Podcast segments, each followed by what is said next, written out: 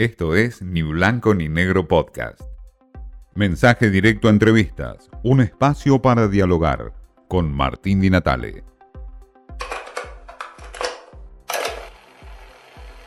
Norma Morandini, periodista y ex senadora nacional, con esta mirada siempre de la política hacia el largo plazo. Bueno, y siempre la mirada eh, tuya eh, en esta Argentina complicada nos interesa. Norma, ¿cómo estás? Bien, muy bien. Perpleja como todos, pero también tratando de, volver a aprender a pensar, ¿no? Yo creo que la pandemia ha puesto un sinceramiento y el país está más desnudo que nunca, estamos todos desnudos, gobernantes y, y gobernados, y tal vez ese sea un aspecto positivo para mirar eh, nuestras carencias, ¿no? Es decir, en lo que se ha convertido a la política, por ejemplo, que es un servicio que no puede ser el arte de postergar las soluciones y mucho menos nada más que un juego electoral y un juego de poder. Y este divorcio enorme con la ciudadanía, a la que se convoca solo para dar el, el voto, eh, sin que se, haya una participación real, ¿no? Sí, creo que, bueno, todo en el marco de la pandemia ha puesto una, ha modificado, pero a la vez ha desnudado eh, las llagas y las debilidades que tenemos como sociedad, ¿no? Ahora, Norma, perdón, este divorcio del cual vos eh, reflejás entre la política y la ciudadanía, ¿lo observás solamente en el partido gobernante o en la oposición también? No, no, cuando yo hablo de la política, gobernantes y oposición son inherentes al sistema democrático. En un sistema democrático se vota, los ciudadanos eligen quienes van a tomar decisiones en su nombre, pero la democracia, los derechos democráticos, la constitución nuestra, que ha incorporado una docena de tratados internacionales de derechos humanos, significa que los derechos son inherentes a la persona, los gobernantes tienen la obligación de garantizar esos derechos, no son porque son buenitos y van distribuyendo derechos. Entonces hay una gran confusión entre nosotros. Yo creo que está muy lastimada la conversación democrática porque la democracia no quiere decir para todos lo mismo. Es decir, en una democracia uno gobierna, la oposición tiene que cumplir con su función de control, se debe garantizar la participación ciudadana, tenemos que aprender que en democracia cuando se tienen garantizados los derechos no es la calle el espacio donde se expresa la política, eh, eh, esta confusión que, eh, creo que sobre todo de creer que se es demócrata nada más que porque se vota, pero después no se respeta la idea diferente del otro, ¿no? Ahora, está claro. Ahora, Norma, ¿no, ¿no crees que en esta degradación, digamos, que hoy se ve de la Argentina, la sociedad estuvo, y un poco en relación a lo que vos mencionas, ¿no? La sociedad estuvo a la altura de las circunstancias de lo que fue la pandemia, eh, en forma contraria de lo que fue justamente la política, por esta idea que vos planteás de este, una disociación muy grande, un divorcio y un alejamiento muy grande de la política, de la ciudadanía en general? Bueno, pero eso hace rato. Yo a mí me cuesta mucho generalizar porque dentro de la palabra gente hay muchas formas de ser gente y si hay algo que tiene de novedoso la Argentina de hoy que es una sociedad mucho más compleja que lo que ha sido en su pasado, que aún a pesar de los discursos autocráticos y muchas veces autoritarios y la imposición, de si por lo menos por el grito de los que gritan más altos y inhiben que los otros se expresen, lo cierto es que somos hoy una sociedad plural y en esa pluralidad hay muchas formas de ejercer ciudadanía. Hay una parte que está totalmente, que se consume su energía para sobrevivir por la pobreza, por lo que ha significado la pandemia, por lo que, ha, lo que nos ha impuesto como la muerte de la que hablamos todos los días, aunque sea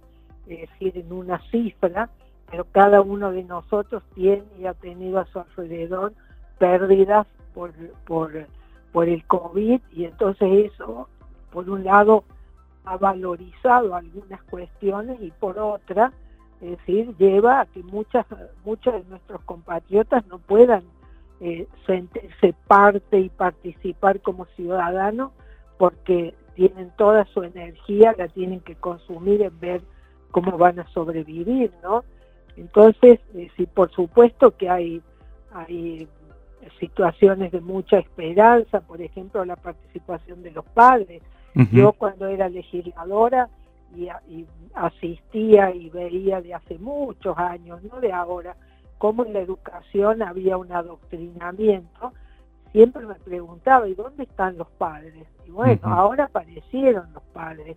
Estamos hablando de educación como no hemos hablado nunca. Es decir, ya tenemos que dejar de hablar, es decir, si tanto todos hablan de la pobreza, si efectivamente estamos tan preocupados con la pobreza, acá hay que hacer un trabajo conjunto, un trabajo conjunto no solo de nuestro país, sino que tanto ah, se, se tapan las culpas de los llamados eh, gobiernos amigos, entonces no, no se denuncian las persecuciones que pueda haber en Nicaragua, en Venezuela o en Cuba, pero lo cierto es que la, la verdadera unidad latinoamericana tendría que ser la que vamos a trabajar para que no haya, eh, no seamos un continente tan desigual y con tales niveles de pobreza.